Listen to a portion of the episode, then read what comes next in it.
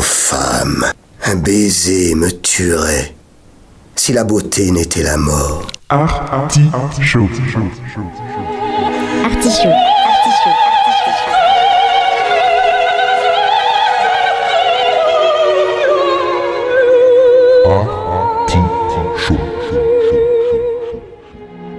L'artichaut.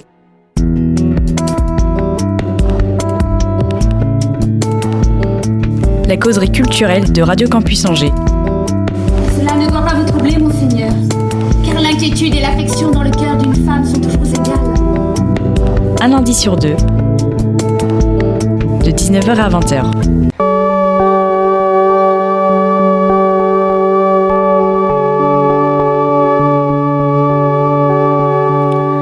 La culture outragée, la culture brisée, mais la culture libérée dans l'artichaut. Il avance démasqué, comme nous aujourd'hui, toujours le lundi, et il est lui aussi Corona compatible, mais non Corona corruptible. Au menu de ce 114e épisode, comme le temps passe, une causerie avec Jean Robert Charrier. Vous êtes festivalier et angevin dans l'artichaut. Il se définit lui-même comme un accoucheur d'idées. Mais avant de prendre les rênes du théâtre de la Porte Saint-Martin, il y déchira les billets d'entrée. Ascension fulgurante qui lui permet aujourd'hui d'être le directeur artistique du Festival d'Anjou, avec la ferme intention de le réformer. Bienvenue Jean-Robert Charrier. Merci, merci beaucoup. Alors c'est bien Jean et plus loin Robert Charrier. Oui, hein, on- merci. Oui. on t'a parfois appelé Jean-Robert. Oui, Voilà. tout le temps. ouais. Oui, tout le temps. hein. Ouais. Ouais. Donc là, voilà, c'est Jean. Donc je vais pas t'appeler Jean tout le temps, comme ça, ça va. Où es-tu né, Jean? Je suis né à Tours. Ah, bah c'est mon voisin alors. Oui, oui. Euh, il y a 37 ans. Oui, ça, ouais. ça, me- ça me fait un peu de mal maintenant. Et une question rituelle euh, dans l'émission, c'est euh, à quel moment dans ta prime jeunesse, dans ta vie, l'art arrive? Et par quel biais? Oh là, oh, très très tôt, euh, tout de suite, euh, tout de suite. Ouais, dès le ventre de ma mère en fait. Elle a, elle nous a fait écouter euh, Vivaldi, euh, les quatre saisons euh, en boucle, euh, nous trois. J'ai deux frères et sœurs euh, avec un, un Walkman à l'époque, avec son casque. Et euh, donc on a un rapport à la musique immédiat dès, dès, dès la naissance. Et, euh, et ensuite, euh, tout le temps, tout le temps, tout le temps. euh, j'ai fait le conservatoire de musique de Tours quand j'étais petit, euh, Quel, prim- euh, primaire et collège. quel Euh, euh, j'étais à la maîtrise de garçon, donc je chantais. Et puis j'ai fait du clavecin, de l'alto, du piano. enfin, bon, Mais ça n'a pas duré, j'ai arrêté. Et puis, euh, et puis voilà, et puis toute mon enfance au théâtre à Paris avec ma mère.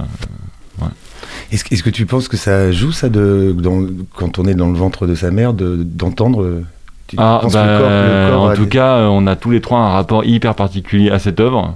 Euh, ça nous fait tous tous les trois des, choses très étranges quand on l'entend. Et, je pense que oui, ça prépare à, ça prépare à être, euh, à être euh, enclin à aimer ça, je crois. J'ai l'impression. Est-ce qu'il y a un, premier souvenir marquant que tu peux décrire de choc esthétique? Que ce soit musical, littéraire euh, Bah oui, enfin moi j'ai vraiment un choc, euh, j'ai vraiment un choc euh, très clair qui a changé ma vie. J'ai assisté un, un soir d'hiver à Paris. on a fait l'aller-retour en voiture avec ma mère à un, spectacle au théâtre du Rive Gauche à Paris qui s'app- qui s'appelait Le Regard. C'était une pièce de, de Chisgall que mettait en scène et que jouait Laurent Terzieff. Et, et ça a été un choc euh, intersidéral. Ça vraiment, c'est ça qui a fait que j'ai changé de, de voix. Alors on va quand même rappeler à l'auditeur qui est Laurent Terrier parce que je sais que je crois que tu as quitté assez euh, rapidement les cours Florent parce que tu étais euh, choqué parce qu'il connaissait pas Laurent Terrier. Est-ce que c'est la, légende ou c'est Non, non, non, non. Enfin non, mais c'est un peu raccourci. Mais je, oui, oui. Bah moi, donc je suis tombé fou amoureux de Laurent Terzieff quand je l'ai découvert sur scène. Il avait déjà euh, 65 ans, je pense à peu près, quand euh, je l'ai vu pour la première fois sur scène. Euh, et c'est vraiment lui qui m'a donné envie de faire ce métier. Et donc pour ceux qui connaissent pas Laurent Terzieff, et ils sont nombreux, euh, il est décédé hein, déjà. Euh, et Laurent Terzieff, c'était vraiment un type, un immense acteur de théâtre et, quelqu'un qui ne, qui ne vivait, c'est pas une expression que en s'alimentant de théâtre. Il, il- buvait du brouillis, il mangeait quelques olives et il bouffait du texte du matin au soir. Et c'était vraiment une espèce de, quête d'absolu du théâtre. Euh, C'était c'est quelque chose qui n'existe euh, presque plus. Euh, je sais même pas si ça a déjà existé, même à son époque ou même avant lui. C'était vraiment un- un- une, incarnation du théâtre, quoi. Et donc évidemment, quand j'a- j'arrive au cours Florent, j'ai rien contre le cours Florent, ça me- ça m'est complètement égal, mais, mais quand j'arrive au cours Florent et que je me retrouve dans une classe de 35 personnes, dont certains sortaient de télé-réalité et qu'ils voulaient euh, devenir célèbres à tout prix et qu'ils n'avaient pas aucune culture du théâtre, euh, oui, j'ai- pris mes gens à mon cou et je suis parti. On peut rappeler quand même que Laurent Terrier, c'est une voix. Et euh, si on incite quand même les auditeurs à, à entendre cette voix-là. Ah, bah ouais, ouais, euh. Il faut taper Laurent Tardif sur Google et puis Mm. éc- écouter n'importe quel poème. Euh, Il y a plein, plein, plein de poèmes, notamment. Et c'est extraordinaire. ouais. C'est une énorme frustration pour moi parce qu'il est venu au Festival d'Anjou et euh, j'étais trop petit. Enfin, Ah trop- ouais. j'étais oui, il est venu il y a très très longtemps, Ouais, même avant Bouyali, je pense. Ah, vraiment euh, très longtemps. Oui, parce que c'était. Euh, ouais, je, je crois que je travaillais quand même. Je, je venais de débuter à West France et je, ouais, c'était trop, euh, fragile. Mais c'est un, un grand regret dans ma vie de ne pas avoir croisé euh, Ouais, cet homme. c'était vraiment extraordinaire. Et euh, alors, il y, a la, il y a la question de Chancel et du dans tout ça, mais moi, c'est l'école dans tout ça. L'école? Oui. L'école de quoi? Comment ça se passe à l'école? Est-ce que tu es un, un élève studieux Ah. Que- Euh. Non.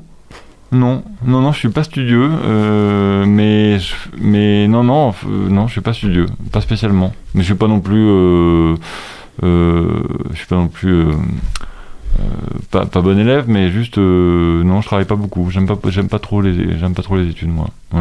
Et dès même le lycée, tout ça, je- j'ai vraiment fait le minimum, et puis en fait, euh, j'avais la chance que ça se passe tout seul, que j'ai des bonnes notes sans trop bosser. T'avais pas une matière de prédilection? Non, tout, Ouais. tout m'emmerdait. ouais. J'étais vraiment, j'étais concerné par euh, tout. Euh, Je, je trouve ça affreux d'être assis sans bouger devant des profs qui étaient au bout du rouleau, qui nous, qui nous, qui nous donnaient l'impression d'être des, des, des, des, des horribles gamins. Enfin, je sais pas, j'étais tout, tout détesté à Ah, l'école. c'est vrai, c'est vraiment, J'ai euh, détesté. j'ai- j'ai- Mauvais souvenir. quoi. Ouais, très mauvais souvenir. J'ai bachoté comme un, comme un malade euh, 15 jours avant le bac. Euh, donc j'ai eu, j'ai eu un très bon bac. Et puis voilà, j'étais tellement content que ça soit fini. Ouais. Est-ce que tu avais des envies de métier quand tu étais adolescent? Euh, D'abord, je voulais être boucher charcutier. Parce que mes grands-parents euh, étaient bouchers charcutiers et avaient, comme tous les gens qui ont eu des commerces de bouche après la guerre, euh, été blindés de thunes.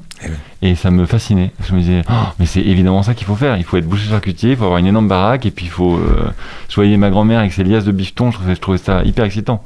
Bon, et puis j'ai une petite conscience qui s'est réveillée un jour, et je me suis dit, non, calmons-nous. euh, euh, faisons autre chose. Et puis, comme j'étais bon à l'école, on, m'a dit, ben, il faut aller en droit. Ou en médecine, comme tu veux, mais bon, plutôt le droit pour toi. bon. Alors, je me suis inscrit à la fac de droit. Voilà. Sans conviction. Bah sans conviction, non, non, parce que c'était heureux se, mettre dans des grades, dans des amphithéâtres et écouter les profs. Moi, ça me, ça me, ça, vraiment, ça m'ennuyait pro- prodigieusement. Et voilà, et donc je suis, en- je suis rentré à la fac de droit en septembre. En novembre, j'ai vu Laurent Tardif sur scène et, et, et, en, et en novembre aussi, j'ai arrêté la fac de droit. Ah ouais, c'est vraiment une rencontre qui change une vie. quoi. Ah oui, c'est vraiment dans la nuit de retour à Paris, euh, annonce à ma mère que j'arrête le droit et, et décision de partir à Paris pour trouver une classe qui me prenne en cours de route. Et comment s'est pris ça au niveau. euh, Très bien. Ah ouais, ma mère était ravie. Non, parce qu'il y, a- y y toujours ce, ce truc de vrai métier. euh. Non, non, non, non. Euh, non, non. Moi, ma mère, euh, enfin, aucun problème. Ravi, euh, enchanté. Euh, détest- détestation du droit, euh, tout ça. Ravi que je fasse un truc euh, plus intéressant. Et puis, et puis comme j'étais vraiment, j'étais quand même, euh, euh, ouais, j'avais fait pas mal de spectacles, tout ça. euh, euh, C'était un truc qui, elle voyait bien que ça me, ça, ça me plaisait. Donc, euh, non, non, elle était ravie. Et donc, tu intègres une. Quelle école Ben, alors, euh, je, prends en cours de route, euh, j'arrive à convaincre un prof du conservatoire de Châtillon, en banlieue parisienne, de me m'auditionner en cours de route. Il trouve ça bien, il me prend, euh, et puis je, termine l'année avec lui, et ensuite je, fais un stage au, au cours Florent pendant l'été, qui se passe très bien. Ils me prennent directement en deuxième année, parce que je- j'en suis très honoré à ce moment-là. Euh, je, je rentre au cours Florent, et puis donc voilà, ça, Mm. ça, ça me déçoit, et, et je. Voilà. Et c'est là que je cherche un, un job pour payer mes cours, parce que j'ai vraiment pas un rond à ce moment-là. Et, euh, Et tu voulais vraiment être acteur Enfin, c'était un, oui. un comédien. Enfin, non, non, je voulais. Non, je savais pas ce que je voulais faire. Non, non, je, oui, à ce moment-là, je. Mais parce que c'est la porte d'entrée la plus facile, en fait. Quand on voit un acteur sur scène qui nous fascine, on se dit, bah tiens, bah, moi je voudrais être pareil, je voudrais être Lantarzieff. Et puis. Euh, voilà. c'est ça, ça que j'ai lu, je trouvais ça assez drôle, c'est que tu voulais pas être euh, comédien, tu voulais être Non, non, je voulais être lui, moi, je voulais, je voulais, je voulais être lui, tout court.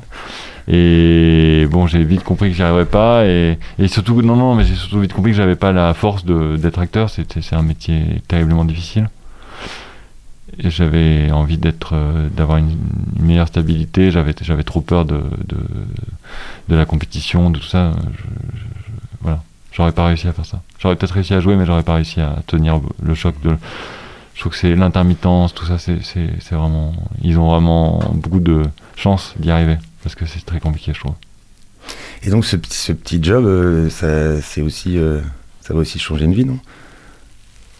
Non, on n'en est, pas allé encore. Bah, si, si, euh, ouais, ouais, bah non, mais c'était fou. Enfin, j'ai d'abord été embauché au Quick, place de Clichy, de nuit. je faisais la fermeture à 3h du mat, c'était un enfer. Euh, mais bon, je, c'était génial parce que j'offrais les, menus. Comme euh, j'étais le seul blanc euh, à bosser au Quick Place de Clichy, le seul qui savait compter et tout ça, les managers complètement abrutis, racistes, insupportables, me prenaient pour le- l'exemple devant tous les, autres. Euh, est-ce que du coup j'en ai profité pour, pour me bien me foutre de leur gueule et pour, pour, euh, pour offrir plein de trucs et puis je récitais des, des, des textes euh, aux gens et tout ça, c'était génial, c'était très drôle. Bon, euh, sauf que ça m'a pas fasciné non plus. Et, euh, et voilà, et en fait un jour il y a un, un- un camarade du cours qui, qui, m'a annoncé qu'il quittait son poste de déchireur de billets à la Porte Saint-Martin. Et euh, j'ai envoyé un CV. Comme la seule qualification nécessaire était de pouvoir bouger ses doigts pour déchirer un ticket, euh, j'ai été pris. Et ça commence comme ça. Et Non, parce qu'après, on va voir le parcours, c'est quand même. Ouais, mais il y, a- y y un petit côté euh, parasiniaque, mais euh, voilà, je le. Ah non, non, Rastignac. Non, parce que tout s'est fait. euh, franchement, tout s'est fait de façon très. très naïve et plutôt. plutôt vraiment euh, dans une inconscience totale, quoi.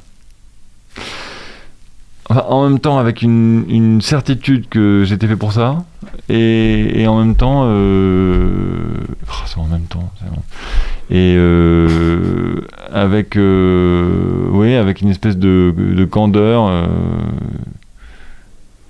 ouais je crois que j'ai je crois pas que j'ai été euh, ou alors j'ai vraiment une conscience de moi qui est complètement faussée mais je crois pas que j'ai été euh, arriviste et non je crois qu'au contraire ça s'est fait facile simplement et facilement parce que parce Après, il y, a- y un- doux il y a un mot qui, euh, qui revient euh, dans. J'ai lu quelques papiers sur toi. Après, ça, c'est des journalistes, hein, donc parfois ils racontent n'importe quoi, je, je le sais. Mais euh, un peu de culot quand même quand tu, quand tu écris. Oui, oui, non, mais un culot total, mais. On va rappeler le- le- la situation. Donc tu... Oui, oui, bah donc euh, je, suis embauché comme déchireur de billets. euh, Je suis, oh, je suis fou de joie d'être euh, dans ce théâtre que je trouve magnifique, dans lequel j'étais jamais allé enfant. Un des seuls où j'étais jamais allé enfant. Et, j'écris tout de suite, au bout d'une semaine, à, à la- l'administratrice générale de l'époque de la Porte Saint-Martin pour lui dire voilà, chère madame, j'ai un choc. Esthétique et, et émotionnel en arrivant dans votre théâtre, euh, je, pense que je suis, je pense que je suis destiné à diriger un théâtre et, je pense que celui-là m'irait bien. En gros, je la fais courte.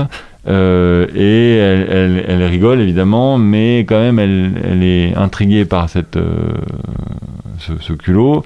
Et, et voilà, et elle me, elle me dit juste j'ai reçu ton courrier, euh, écoute ça, ça, ça m'amuse, mais on verra, écoute on verra de quoi la vie est faite. T'inquiète qu'est-ce verra. qu'est-ce que t'avais en tête à, à l'époque? C'est-à-dire que tu. tu- Ah ben moi je voulais, je voulais diriger la Porte Saint-Martin, mais tout de suite, hein, je me suis dit mais ça là je sais, je sens que c'est c'est ça, il faut que mais je... diriger comment? T'avais- t'avais- Ah bah diriger, diriger, diriger.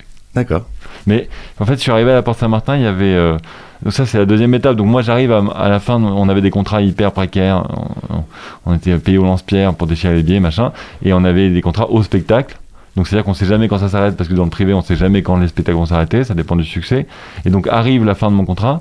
euh, ils n'avaient pas tout de suite de, de- de nouveaux spectacles à la Porte Saint-Martin. Il y avait un genre un mois de sans rien. Et, donc là, moi, je me retrouvais vraiment dans la dans la panade parce que j'avais carrément besoin d'argent pour payer mon loyer. Et, euh, en fait, euh, je, me suis rappelé à son bon souvenir à ce moment-là. J'ai dit, euh, là, moi, j'ai plus de travail. je voudrais vraiment faire quelque chose pour vous. Donc, n'importe quoi, le euh, ce que vous voulez. Et il se trouve que son assistante prenait à ce moment-là une semaine de congé sans solde, la malheureuse. Euh, que donc elle m'a dit, bah, si vous voulez, euh, prenez sa place euh, pendant une semaine. Et donc là, bah, là, c'est-à-dire que j'ai- passé une semaine dans un minuscule bureau de la Porte Saint-Martin avec accès à l'ordinateur de l'assistante de l'administratrice générale, donc toutes les informations sur la Porte Saint-Martin. Donc j'ai vraiment passé la semaine à fouiller dedans. hein. Et, j'ai vu, j'ai vu plein de choses qui me semblaient ne pas aller. Du haut de rien. C'est-à-dire que j'étais vraiment, euh, je n'y connaissais absolument rien. Mais quand même, je voyais bien qu'il y avait des trucs qui n'allaient pas. La Sport Saint-Martin était une grosse institution euh, plutôt du boulevard euh, qui, marchait très fort, dans un état lamentable, avec des ouvreuses qui, plaçaient les gens qui pieds nus, qui avec la clope au bec, qui avec leurs gosses qui couraient dans les couloirs. Enfin, c'était vraiment, c'était Woodstock. Euh, et moi, j'étais ahuri de ça. Enfin, je, me disais, mais c'est fou quand même. Et euh, parce que j'avais quand même l'habitude d'aller à l'opéra, par exemple. Et à l'opéra, ils sont tous en costard, euh, c'est trop. Mais c'était quand même. je voyais bien qu'il y avait un truc qui n'allait pas, quoi. Pour une maison comme ça. Puis il n'y avait pas de logo, pas de site internet, rien, rien. Je suis vraiment arrivé pile au bon moment, en vrai. Franchement, j'ai eu de la chance d'arriver à ce moment-là, parce que je serais arrivé maintenant, jamais de la vie, j'aurais fait le parcours que j'ai fait. Mm. Donc là, du coup, j'ai- passé mes nuits euh, à, à taper un projet pour la Porte Saint-Martin. Franchement, euh, euh, maintenant, quand je le regarde, ce projet, parce que je l'ai toujours, je trouve ça hyper. euh, je trouve ça mignon, mais enfin, je trouve ça vraiment hyper culotté et presque prétentieux, de, alors que je suis déchireur de billets, d'aller proposer à la directrice voilà mon projet pour la Porte Saint-Martin. Mm. Et, euh, et c'est Jean-Claude Camus à ce moment-là qui était PDG de, de, l'en- de l'entreprise, qui m'a dit, qui a adoré ce culot et qui m'a qui a dit bah très bien, s'il veut proposer quelque chose, on le fout euh, au SMIC euh, dans un bureau et puis on verra bien s'il arrive à faire quelque chose. On rappelle Jean-Claude Camus, ça a été le. C'était le producteur historique de, De Johnny Hallyday, de Sardou, de, qui est quand même quelqu'un qui, euh, qui a du poids, je veux dire, Ah bah, métier, à cette époque-là, À cette époque. euh, avant qu'il prenne sa retraite, c'était Mm. vraiment, euh, moi quand je l'ai connu, c'était vraiment, il tutoyait les présidents sur, sur, sur leur portable, c'était vraiment l'homme le plus influent de la production française, quoi. Et, euh, et donc voilà, et, et comme lui-même avait un parcours de, il est arrivé euh, à Paris, il, est- il dormait euh, sur un banc en gare de Lyon et il a fini euh, producteur de Johnny Hallyday. Évidemment, il a été sensible à ce culot-là, et, euh, et voilà. Et ça a duré 5 ans, 5 ans pendant lesquels euh, j'étais dans un bureau où j'ai vraiment fait tous les postes. J'ai fait la caisse, j'ai fait la communication, j'ai fait la commercialisation, j'ai fait, j'ai fait euh, responsable du personnel, euh, j'ai fait, enfin j'ai fait tous les petits postes euh, du théâtre. Euh, Ce qui est pas mal pour connaître un théâtre. Bah, c'est Vraiment de connaître toutes les. Ouais, euh, ouais, que je, notions maintenant je, je, je sais exactement ce que vivent chacun de mes employés quoi. Et puis j'ai fait une formation euh, pareille en cours du soir euh, à la comptabilité, la gestion d'entreprise, les finances, euh, euh, les RH, enfin tous les trucs qu'il faut savoir pour diriger une entreprise. Et, voilà, et j'ai pris de plus en plus de place. Et puis finalement, la- l'administratrice a décidé de partir en pré-retraite parce que je pense qu'elle ne supportait plus la place que je prenais, malheureusement. Je l'ai supplié de rester un peu plus longtemps parce que j'avais 25 ans, que je savais que j'allais devenir directeur. Je le savais profondément, intimement depuis mon arrivée, mais j'avais hyper peur. Puis je savais que c'était un, renoncement à, ma vie de jeune, de jeune homme euh, tranquille. euh, je savais qu'à partir de ce moment-là, il n'y avait plus de vie, quoi. Il n'y avait que du travail. Ouais, c'est quand même une décision importante à 25 ans. Enfin, Oui, oui, oui, bah oui, oui, oui, oui. enfin, c'est comme un sportif, je veux dire, comme Oui, mais c'est pour ça carrières, que j'aurais bien aimé qu'elle reste un peu plus longtemps pour que j'ai un peu plus de temps pour profiter de ça avant de, voilà, de me lancer. Bon, finalement, ça s'est fait comme ça, elle est partie. Euh, elle est partie, je me suis retrouvé tout de suite avec euh, un énorme spectacle euh, qui était La Cage aux Folles avec euh, Christian Clavier et Didier Bourdon, qui a été le carton du théâtre privé euh, de cette époque-là. On a vraiment fait le plein pendant un an et demi, c'était ahurissant. Et donc avec des grosses personnalités à gérer. Et franchement, ça a été un, un baptême du feu absolument idéal parce que parce que je pouvais pas, je, je- je n'avais pas d'autre choix que d'être ultra concentré sur ma tâche. Il n'y a pas eu de regard un peu condescendant par rapport à ta jeunesse si, oh là, voilà, ça y est, c'est fini, je crois. Oui. Mais ça a duré extrêmement longtemps. Mais d'ailleurs, euh, c'est même euh, récent. Donc là, ça fait 12 ans que je suis directeur.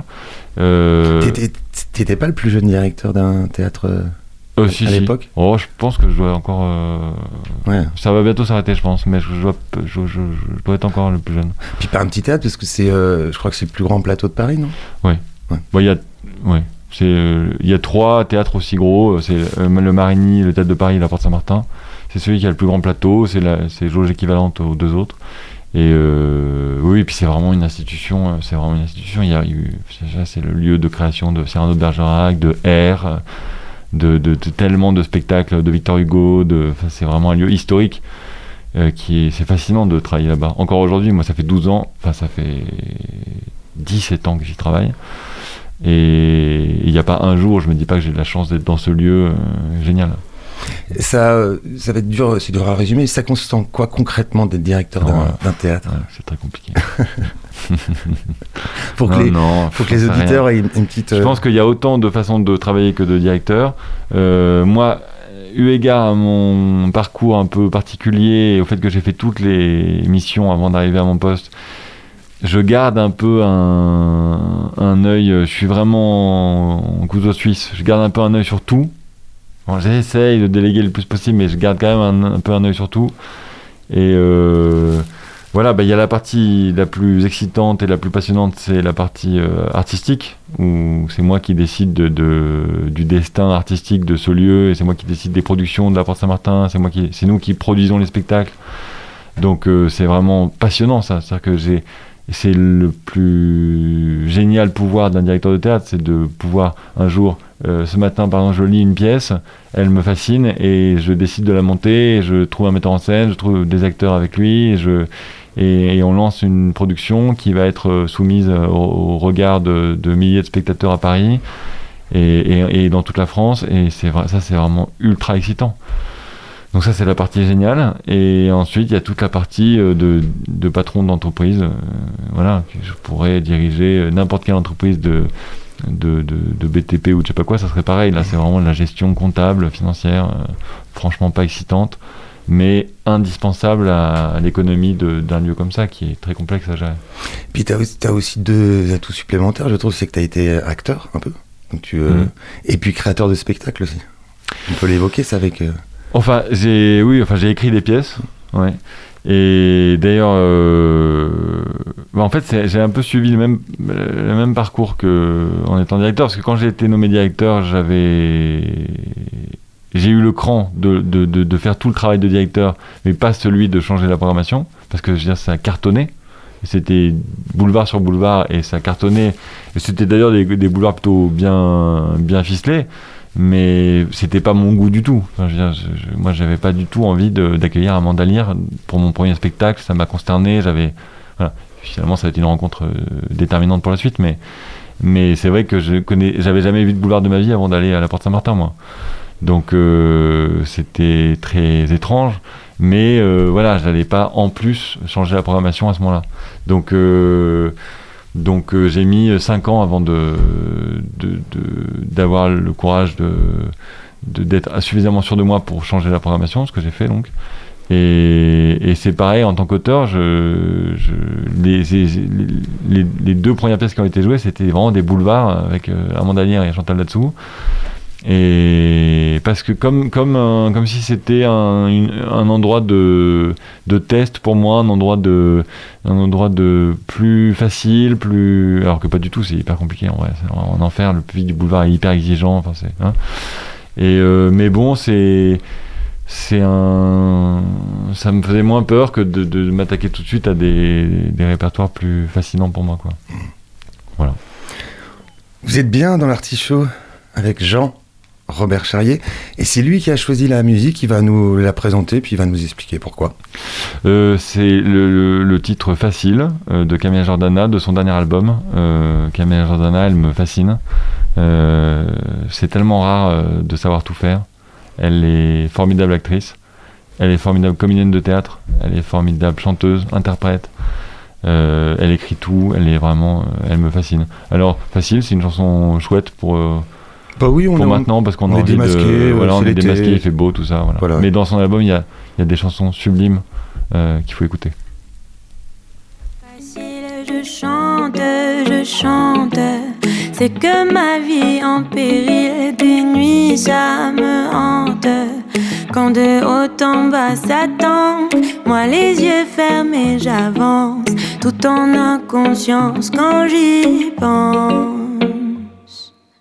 Toi, tu crois que je brille, que je monte, ouvre tes yeux, prends. Mais ne me regarde pas comme si c'était facile. Tu sais bien que moi, je ne suis pas si docile. Si tu savais comme ça me coûte de ne pas te montrer mes doutes, j'en appelle à ma sagesse. SOS. Mais ne me regarde pas comme si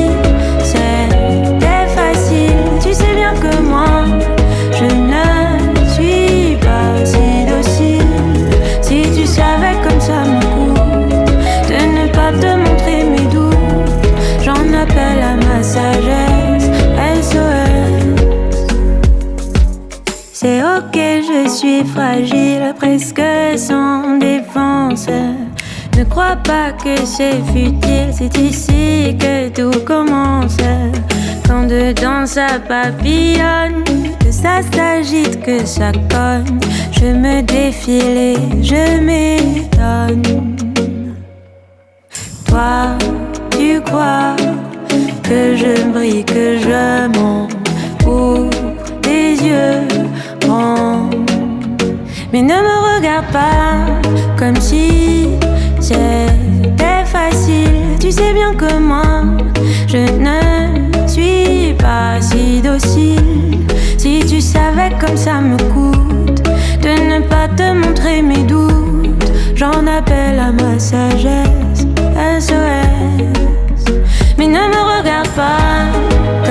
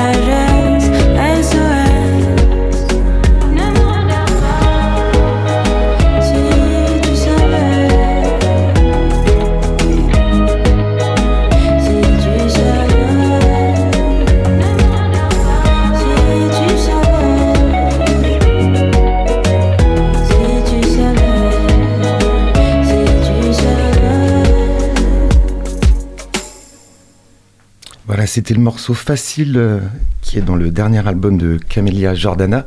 Et c'était un choix de notre invité, Jean-Robert Charrier, directeur artistique du Festival d'Anjou, évidemment, que festival que l'on va évoquer euh, dans la deuxième, seconde partie de l'émission.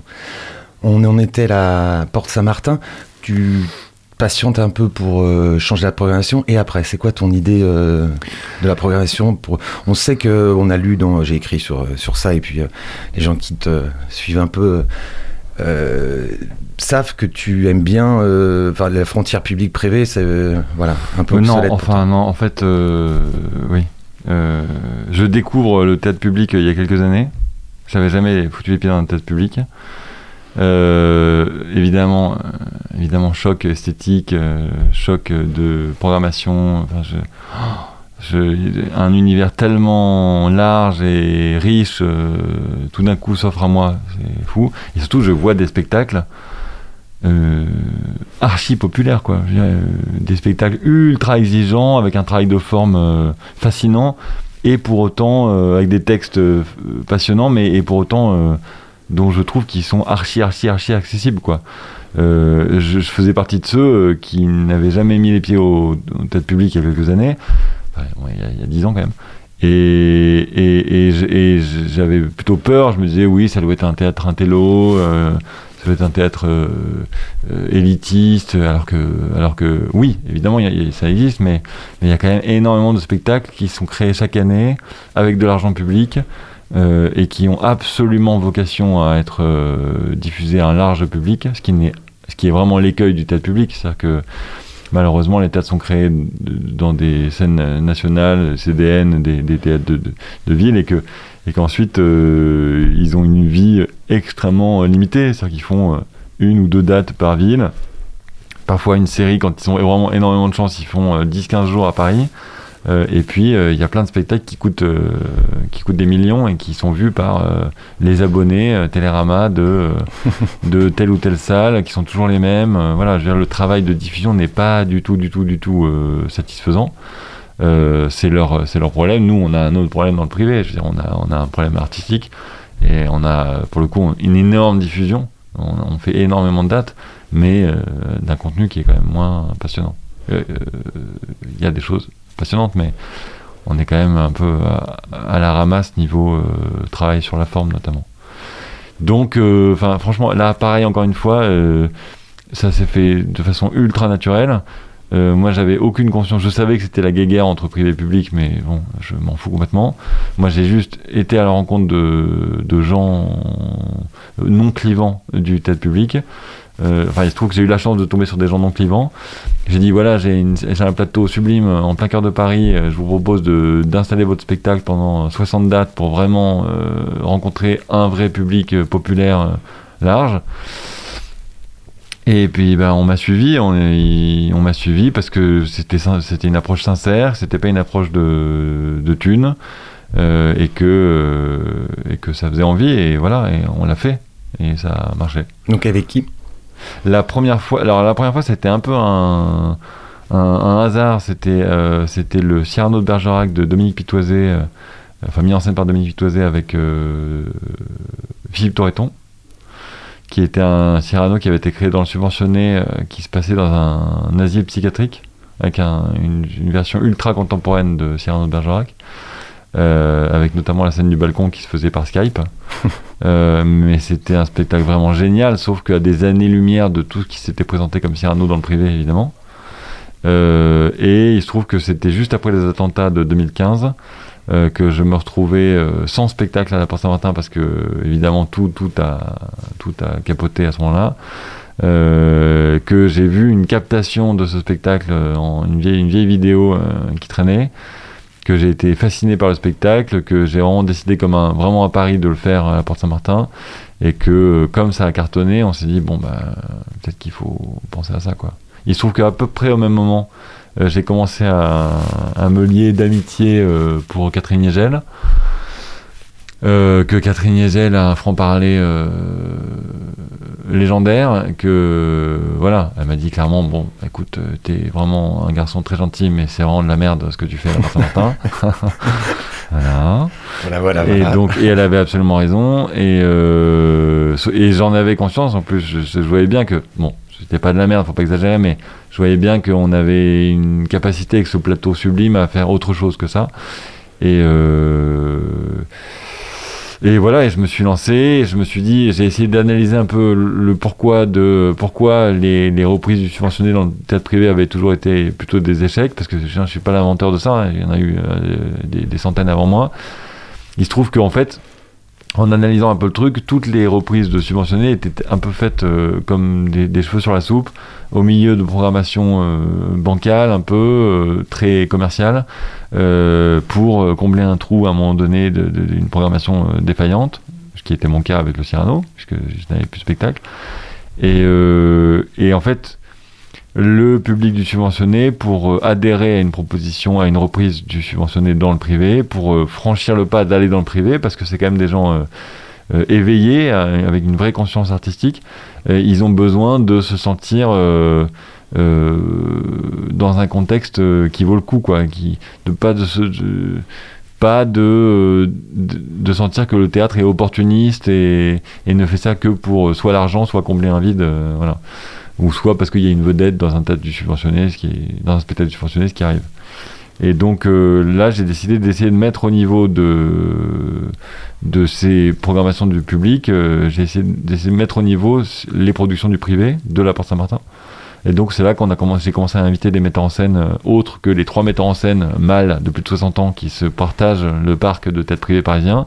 Et donc c'est là que j'ai invité par exemple Catherine Yegel à monter un, un spectacle. Très grande dame du théâtre, hein, Catherine Hegel, Ouais. on, on rappelle. Le visage du visuel de- voilà, du Festival d'Anjou. toute jeune là. sur Voilà. Et euh, on a invité euh, Peter Stein, Laurent Pelny, Joël Pomera, euh, Pitoisé. Enfin, on a invité des grands noms du théâtre public.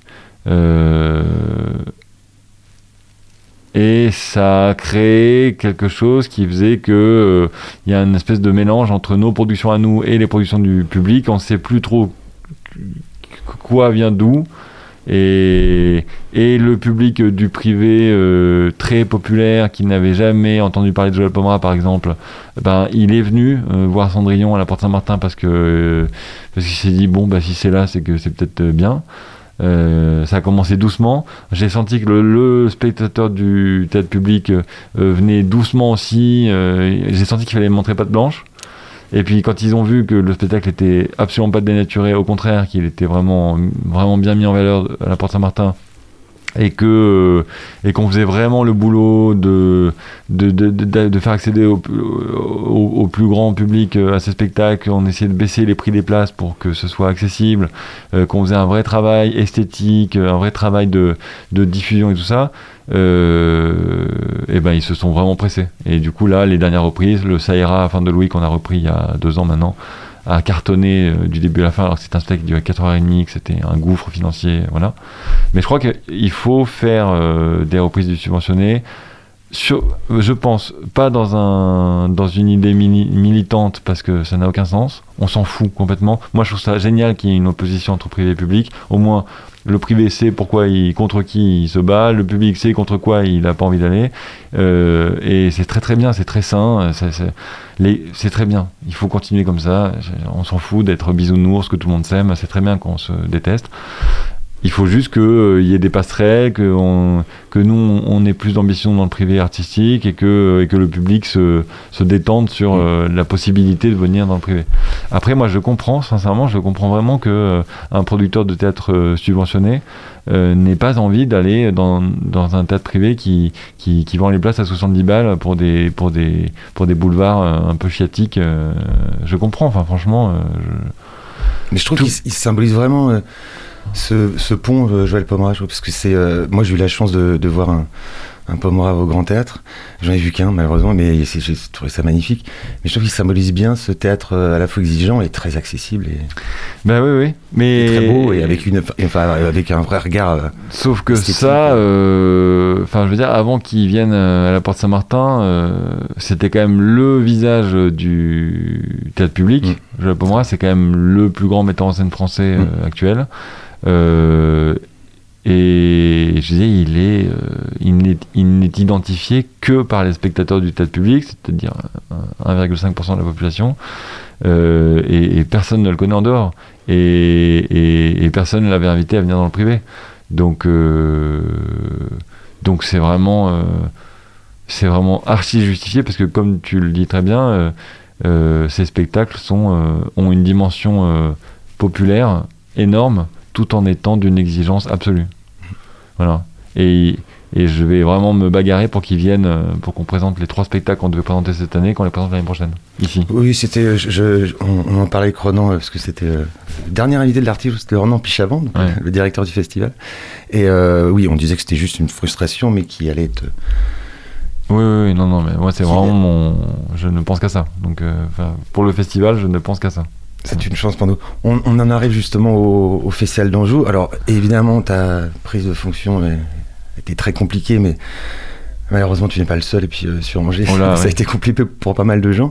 On pense à Thomas Joly, à Noé Soulier. Ouais, l'enfer. Et hum, qu'est-ce qui te décide, toi, à, à venir au Festival d'Anjou et, et à prendre la succession de Nicolas Briançon? Ben encore, ça, ça, ça a encore fait de façon hyper euh, étrange, ou en tout cas très simple. Euh, moi, euh, moi j'ai toujours, j'ai toujours le flip de, de tourner en rond et de devenir un vieux directeur de théâtre euh, sûr de lui. Et, et- et- T'as- du temps encore. quand même. oui, mais non, mais pas tant que ça. Ça fait quand même déjà. même pressé, euh, Jean. Ça fait quand même déjà 12 ans, quoi. Euh, mais Et- t'es tout jeune, c'est pour ça. mais- Ouais, mais non, non, non, non, mais moi j'ai trop vu les directeurs de. J'ai trop vu en arrivant à la Porte Saint-Martin tous ces vieux directeurs qui se sont foutus de ma gueule et qui, et qui étaient tellement sûrs d'eux euh, du haut de leur, euh, du haut de leur, euh, de leur théâtre privé là. je me suis dit, mon Dieu, mais je- j'espère que je, je serai jamais comme ça. Et puis, oui, oui, et puis j'ai peur de m'ennuyer, j'ai peur de. j'ai- bon, j'ai peur. Euh, globalement, j'ai peur. hein. J'en parlerai à mon psy plutôt qu'à toi, mais. mais euh, voilà. Allonge-toi, Jean. Et, et donc, euh, et donc un jour, j'ai croisé Nicolas dans les vestiaires d'une salle de sport à Paris. Et, et il se trouve que je connaissais bien le festival parce que j'étais venu plusieurs fois coproduire des spectacles, notamment avec lui. Euh, et, euh, et voilà, il m'a dit tiens, bah, je, vais, je vais quitter le festival d'Anjou. Ça y est, je crois que j'ai fait, j'ai fait le tour de 14 ans, la même. question. 16 ans. 16 ans, Nicolas Briançon, 16 ans. Il, a battu, euh, euh, il a battu Jean Ouais, 15 ans, oui, ouais. Et donc, euh, moi, que moi non, hein, que moi pas 17 ans. Hein, je vais, je sinon, je vais. non, C'est-tu un scoop ou non, non, comment pas, ça se pas 17 ans. Non, non, non, non, non, non, non. Laissez-moi tranquille. Je vais faire quelques années et puis après, je m'en vais. Euh, non, non. Et donc, euh, voilà, il m'a dit ça et je dis ah bah tiens, bah, pourquoi pas. Euh, il y avait une sorte d'appel d'offres puisque comme c'est en partie publique. Et donc j'ai fait mon petit dossier écrit, euh, ma candidature en, en proposant un projet. J'ai été reçu, euh, présidente du département, devant un jury. Et puis ils m'ont choisi. Mais ça, on se pose la question aussi de, de succéder à quelqu'un qui est resté aussi longtemps. euh, euh, ça met une pression supplémentaire ou au contraire c'est un challenge qui est magnifique parce que tu vas euh, essayer de, justement de Bah, non, si je l'ai fait, c'est que si je l'ai fait, c'est que j'avais vraiment la sensation que j'avais les capacités pour le pour le développer d'une certaine façon. Je ne veux surtout pas juger euh, quoi que ce soit de ce qui se faisait avant parce que ça, ça cartonnait et que c'était très bien et que Mm. c'était formidable, euh, qu'il y avait des spectacles populaires et c'était super. Euh, mais, mais je veux dire, si on change de directeur artistique, si on fait un appel d'offres, si on reçoit euh, 25 candidats et qu'on en choisit un, c'est bien pour un projet de, de changement. Sinon, euh, on garde la, la même personne ou alors on prend le même profil. Ou alors il fallait prendre un metteur en scène. euh, voilà, et il y en a qui se sont qui ont postulé. Il y a des metteurs en scène de 50 ans qui se sont qui Mhm. ont postulé et qui auraient fait exactement la même idée que celle de Nicolas Briançon. Euh, qui était super, mais euh, c'est juste que moi, c'est pas ma façon de- d'aborder le, le sujet de la programmation, et que si je suis là, c'est pour essayer de montrer un peu d'autres formes aux gens. Euh, on va y aller en douceur. Je veux surtout pas perdre les gens. Je veux surtout pas qu'ils se, qu'ils se brûlent, qu'ils se, qu'ils se, qu'ils se fragilisent avec des programmations trop vite, trop différentes de ce qu'ils avaient l'habitude de voir. Euh, donc euh, là, dès cette année, on a, cette année, on a essayé de faire une, une programmation plutôt, enfin, j'ai essayé de faire une programmation plutôt joyeuse et, et vraiment tout public et voilà, mais quand même en distillant quelques, quelques spectacles qui n'auraient pas été là dans les dernières années.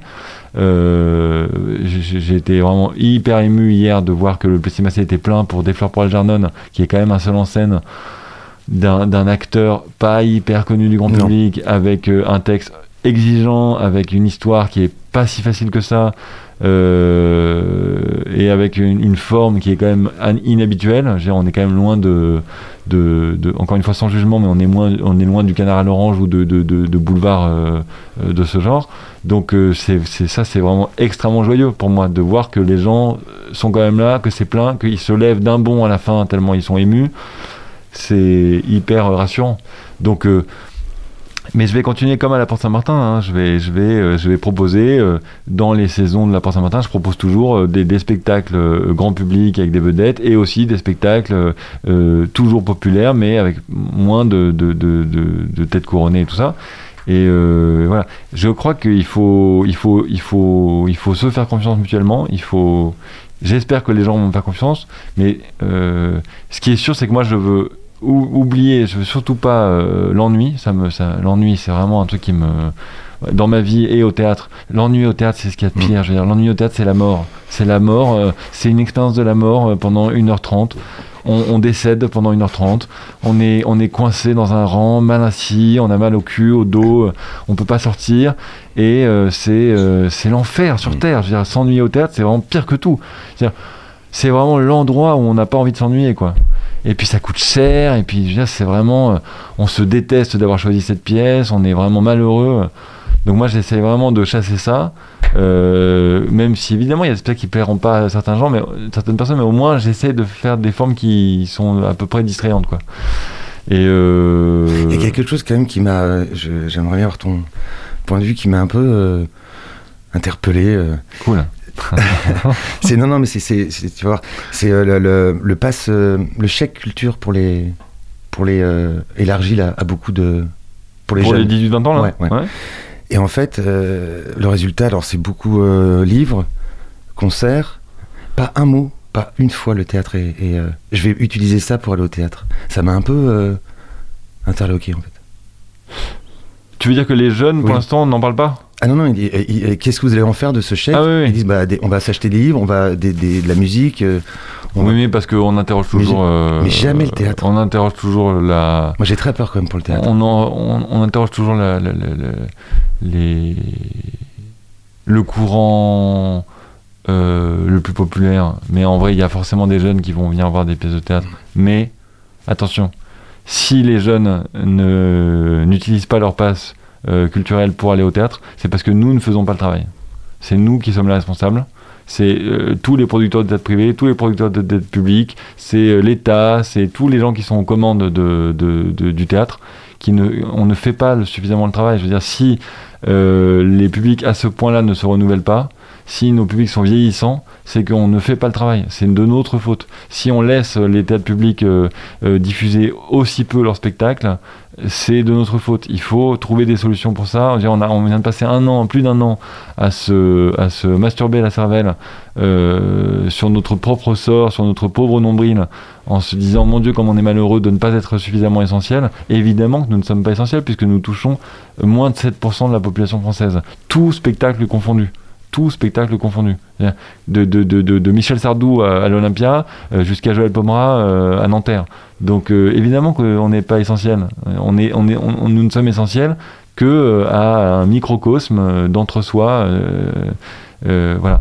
Donc, donc il faut arrêter de dire euh, les jeunes, euh, les jeunes s'intéressent pas au théâtre. Évidemment qu'ils s'intéressent pas au théâtre, puisqu'on ne va pas les chercher et qu'on ne fait pas le travail pour, euh, pour qu'ils s'y Ah, intéressent. mais ça faisait un peu partie de ce que tu disais, c'est cette volonté aussi de, de, de dire que le théâtre, on s'ennuie. C'est pas un spectacle. Mais oui, oui, c'est ça. Mais après, c'est vraiment à nous de, de les convaincre. Et moi, ce qui me rassure énormément, c'est que à la Porte Saint-Martin, mon expérience à la Porte Saint-Martin, c'est que plus on va vers un théâtre exigeant, plus on va vers un travail de, de recherche de forme sur scène et tout ça, plus on a des jeunes dans la salle. On n'a jamais eu autant de jeunes dans la salle que Mm. quand on a fait des spectacles de Joël Pomera, pourtant qui duraient 4h30, pourtant qui, où on aurait pu se dire, bah, ils vont jamais venir. Bah, on n'a jamais eu autant de, de vingtenaires, trentenaires. euh, euh, et ça, c'est vraiment génial. Après, moi, je veux pas. euh, je veux pas ne penser qu'à ça parce que je, je, je veux vraiment aussi aller chercher le type de 60 ans qui n'a jamais foutu les pieds au théâtre Oui, parce, que, parce que je trouve ça affreux en fait de terminer sa vie sans avoir mis les pieds au théâtre. Euh, mais c'est aussi ce type-là que j'ai envie de convaincre de venir, de venir voir. Donc c'est pour ça aussi que je m'adresse euh, presque tous les soirs au public du festival en leur disant ramener un spectateur parce que je me dis que, que, que si on fait tous un peu le travail, on va. on- ça peut pas être que, que d'un côté quoi. Il faut que tout le monde essaye de Mhm. se bouger pour euh, changer ça parce que parce que évidemment que nous on sait que on, on- ça, ça ne, que Netflix, euh, Prime, machin et je sais plus quoi de, de- de toutes ces plateformes, euh, évidemment qu'elles sont extrêmement euh, fascinantes, divertissantes, euh, euh, qu'elles ont un contenu euh, merveilleux.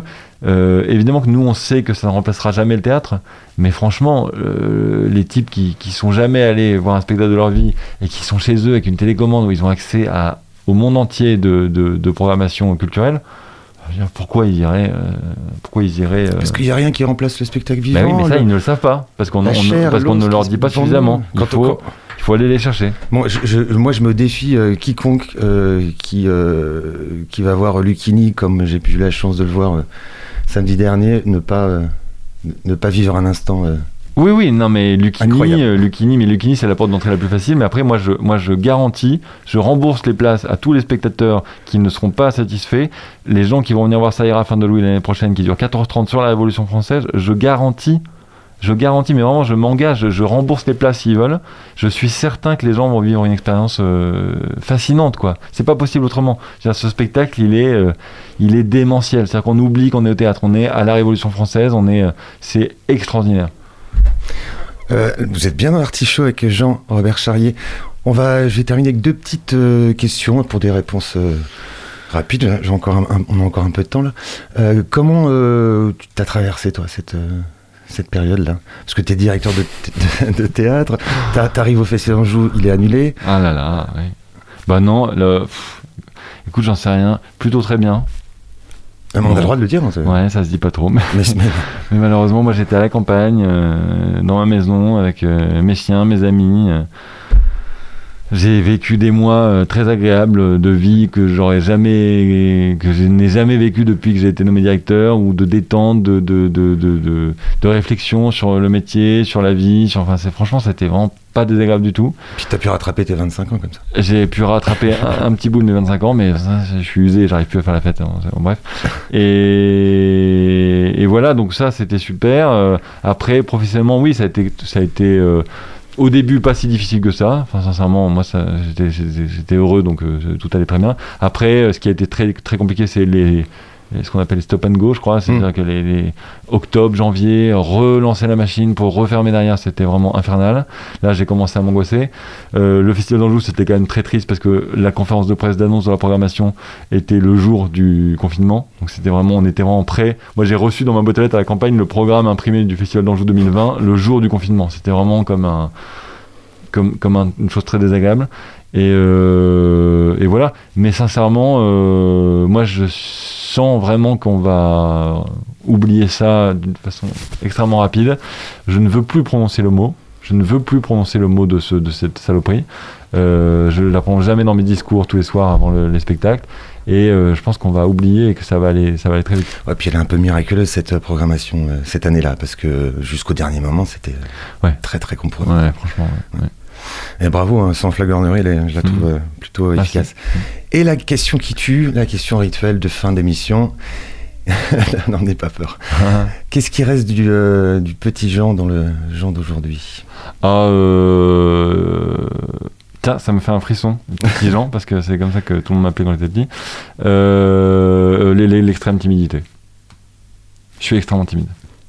Tout, tout est un effort. Là, parler, c'est un effort. De- Tu t'en sors très bien. hein. Mais oui, mais c'est- vraiment un. C'est vraiment un. Ça n'est pas naturel du tout. Dire, tous les soirs, quand je dois parler au public, c'est je, me suis je suis dans un état lamentable avant. Euh, donc voilà, j'ai toujours été hyper timide. Je, je pense que je le serai toujours. Et t'as jamais réussi à soigner ça, même euh, avec en côtoyant des. si, bah, je veux dire, j'arrive là, je vais arriver à m'exprimer. je crois que les gens me comprennent. Ah oui. Et, je suis pas euh, tremblant, machin. Mais au, à l'intérieur de moi, c'est un naufrage. Je, je déteste ça. C'est vraiment, je voudrais euh, être enterré, je voudrais me cacher, je voudrais. Voilà. Bah moi je trouve que ça s'est très bien passé mon frère. on va bah, on va finir comme d'habitude avec les, euh, les coups de cœur. On va commencer par euh, Étienne que je remercie d'ailleurs à la technique. Euh, avec grand plaisir, moi je vais rebondir sur euh, un reportage que j'ai vu hier soir sur Arte. Euh, je remercierai jamais assez cette chaîne d'exister et de nous apporter autant de contenu qualifié, qualité. Et c'est un reportage qui s'appelle Laissez-moi aimer sur l'histoire d'une troupe de danse inclusive. Et, euh, et voilà, faire évoluer son, regard vis-à-vis du, monde du handicap. Et là, il y a vraiment des, personnes en situation de handicap qui s'expriment vis-à-vis euh, bah, de leur corps, de leurs émotions, de leurs pensées, même de leur amour. Euh, c'est vraiment un, un magnifique témoignage. Et donc à retrouver sur le replay d'Arte. Laissez-moi aimer. Et donc ça mêle des gens. Oh, j'ai Ouais, exactement. valide et euh, en situation de handicap. Exactement, et ça crée vraiment un- un- des spectacles euh, super beaux, euh, voilà. Réalisé par Stéphanie Pilonka. Oui, j'allais te dire de citer là. Faut rendre à César. Exactement. Merci Étienne. Très très, be- très beau reportage, magnifique. Moi, c'est un, un livre alors, qui date hein, déjà de 2017, alors que je, que je n'ai pas fini, je le, je le confesse, mais je sais que ça va être génial. C'est, euh, ça s'appelle Berta Isla et c'est euh, un livre de Javier Marias. Bon, Javier Marias, c'est un auteur que j'ai, j'ai découvert à la fac, donc ça, fait un petit moment, avec un, livre magnifique. Excusez-moi, un livre magnifique qui, s'a- qui s'appelle en français. J'ai pas fait espagnol, donc je vais pas. En espagnol, c'est Un corazón tan blanco, un cœur si blanc, que je vous conseille aussi. Et là, Berta Isla, euh, il y, a une- scène euh, de, de, dépucelage, en fait, du- d'une jeune fille. C'est d'une finesse. Euh, c'est pour ça que j'aime la littérature, moi. Alors là, évidemment, je le dis, c'est cru et c'est balourd, mais euh, voilà. Donc je, je sens que je vais beaucoup aimer. ce- J'en ai eu pas mal hein, de Javier Maria, c'est là. Ce que dit le majordome, euh, le roman d'Oxford. Enfin, je vous conseille, c'est un auteur madrilène qui est encore en vie, hein, qui, a, qui doit avoir une soixantaine d'années maintenant. Et on va finir par le meilleur, puisqu'on va finir par le, le coup de cœur du- de Jean. Robert Charrier, notre invité. Ouais, j'ai des coups de cœur tous les jours même. Euh, non mais tiens, je vais, je, euh, mon dernier coup de cœur, j'ai- j'ai j'ai 14 wagons de retard, je le sais très bien, mais ça, ça va aller complètement à l'encontre de tout ce que j'ai dit jusqu'à maintenant, mais c'est une série Ah bah voilà. Ah sur bah voilà. OCS. ah bah oui, voilà. mais bon, c'est bien comme ça, ça montre que les deux sont possibles. Euh, non, non, mais moi j'ai découvert là les 4 saisons, je me suis bouffé les 4 saisons en, en, en- en 15 jours de un, un nom imprononçable, je parle très mal anglais, Handmaid's Tale, La Oui. Servante écarlate. Oui, la, oui, la Servante je ne connaissais pas. Moi non plus. j'ai- été ahuri par, le, par tout, par les acteurs, par le scénario, par ce que ça raconte. Et je trouve ça génial de voir ça en ce moment. C'est tellement l'angoisse, cette montée du navire, de, de- de- de l'extrême droite partout, y compris chez nous, que euh, vous- cette série, ça fait, franchement, ça, ça fait un bien fou. Ça rappelle à quel point c'est vraiment des ordures. Et, et, et voilà. Et puis ça parle énormément des femmes. Et c'est un sujet que je souhaite aborder beaucoup pour le prochain festival d'Anjou. C'est vrai qu'on ne fait pas de politique dans l'artichaut, mais oh, les, les gens savent à peu près. On Voilà. situe euh, à peu près.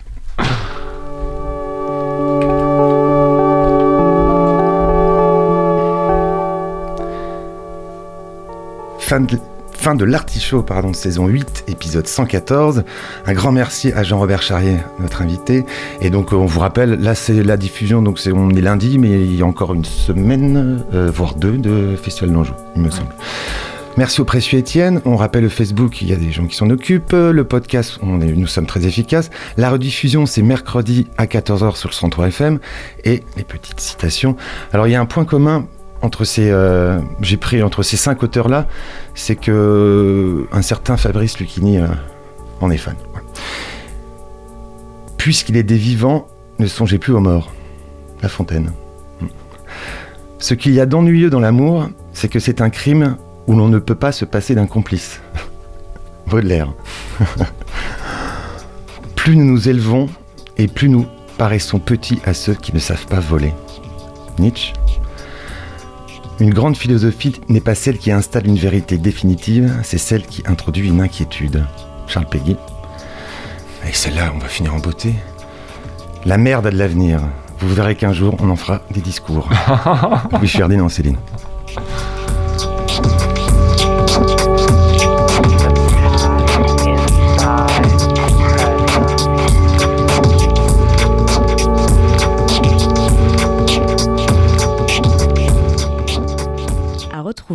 Sur le www.radiocampusangers.com.